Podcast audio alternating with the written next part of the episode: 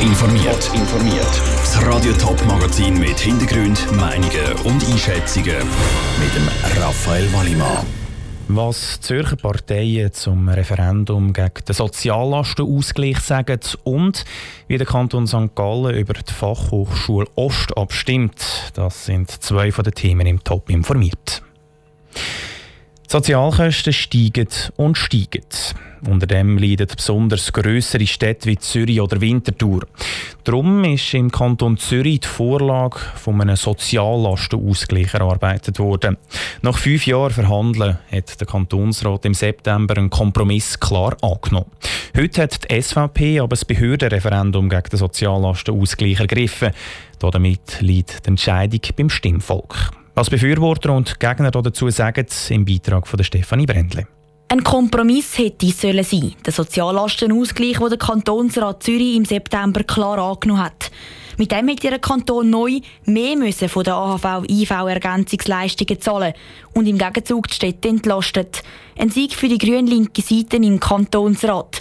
Die SVP hat von dem aber nichts wissen und das Behördenreferendum ergriffen. Für den SVP-Kantonsrat Stefan Schmid ist das nur richtig so. Man hat auf dem letzten Zacken in der letzten Legislatur entschieden, ohne seriöse Abklärungen zu machen über die Auswirkungen. Und das Volk soll entscheiden, ob man die Kantonsfinanzen ruinieren will oder nicht. Und äh, links-grün, die, die da Ja gesagt haben, sollen uns auch endlich sagen, von wo dass sie das Geld hernehmen wollen. Die Anpassung würde im Kanton Mehrkosten von 200 Millionen Franken bringen. Der Kanton Zürich ist aber der Kanton, der bis jetzt am wenigsten Unterstützung bietet.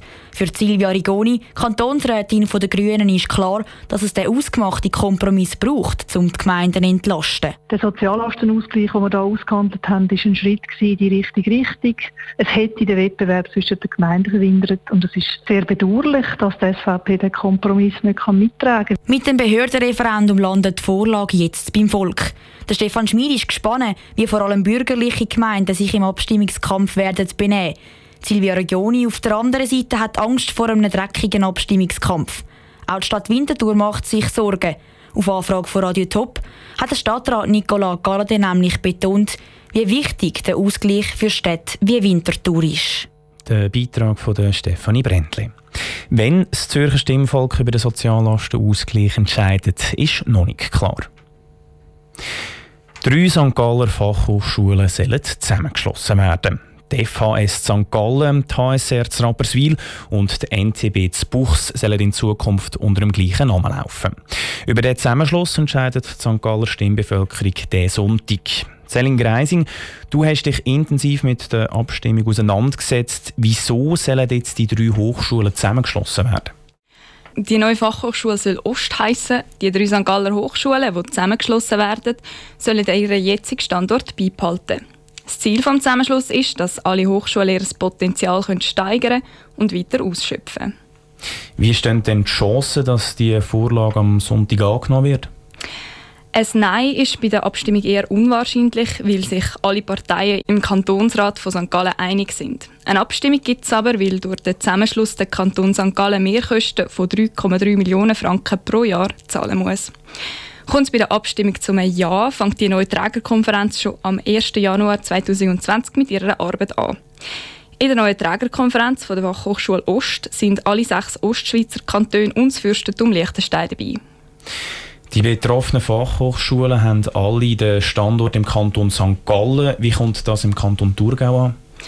Im Kanton Thurgau hat es keine Abstimmung gegeben. Der Regierungsrat ist der Fachhochschule Ost schon beitreten, aber das nicht ohne Kritik. Denn der Kanton Thurgau hat schon vor der Fusionierung mehrmals einen Standort im eigenen Kanton gefordert. Die Diskussion muss nachher in der neuen Schulleitung der Fachhochschule Ost geführt werden. Die Frage nach einem eigenen Fachhochschulstandort für den Kanton Thurgau wird also nach einem Jahr wahrscheinlich wieder aufgenommen. Danke, Selin Greising. Radio Top berichtet über diese und weitere Vorlagen am 17. November, also diesen Sonntag, ausführlich. St. Galler Weihnachtstanne steht wieder auf dem Klosterplatz. Heute Nachmittag ist die 20 Meter hoch und ca. 4,5 Tonnen schwere Tanne von einem Helikopter an ihren neuen Standort geflogen worden. Lucia Niveler war dabei. Gewesen.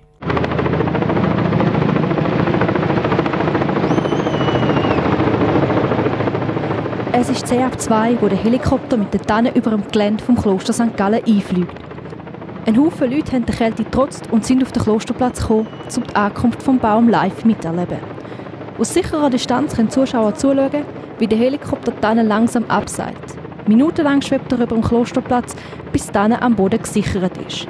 Die Leute sind aus ganz unterschiedlichen Gründen gekommen. Jetzt rückt die Weihnacht wieder näher, oder? oder das ist so. Und das Interessante ist natürlich eben, wie sie bringen, das ist natürlich ganz interessant. So ein bisschen vorweihnachtliche Stimmung. So ein bisschen die Natur, die man in die Stadt bringt oder in, in, äh, dann in die Stube. Technik, große Helikopter, großer Baum, so, das ist das, was mich fasziniert. Vor Ort ist auch der Philipp Egger, Präsident vom Verein Weihnachten in St. Gallen. Er freut sich, dass die Tradition vom Weihnachtsbaum auf dem Klosterplatz weitergeht. Seit 1998 tut der Verein Weihnachten in St. Gallen hier die Tannen aufstellen oder Christbaum aufstellen auf dem Klosterplatz. Und es ist ein schönes Ereignis für den Stiftsbezirk an sich, aber auch für die ganze Stadt, dass wir da so einen Christbaum auf dem Platz haben. Der Transport von dieser Tanne ist jedes Mal eine grosse Herausforderung. Ab und zu kommt es zu Schwierigkeiten. Letztes Jahr zum Beispiel war die Tanne zu schwer. Das ist in diesem Jahr zum Glück nicht der Fall. Trotzdem sagt der Transport alles andere als einfach viele Kräfte das wirken mit dem ganzen Wind und wie dann da unten muss die Tanne befestigt werden, weil sie hat doch fast 5 Tonnen, also die hat glaube ich etwa 4,5 Tonnen jetzt und äh, ist fast 20 Meter hoch. Das sind natürlich unglaubliche Kräfte, die da bändigt werden Jetzt, wo die Tanne sicher steht, freut sich der Philipp Ecker auf die bevorstehende Adventszeit und auf Weihnachten. Lucia Niefeler hat berichtet. Dann kommt in den nächsten Tagen ihren Schmuck über. Am ersten Advent erstrahlt sie dann das erste Mal im festlichen Kleid. Top informiert, auch als Podcast. Mehr Informationen gibt es auf toponline.ch.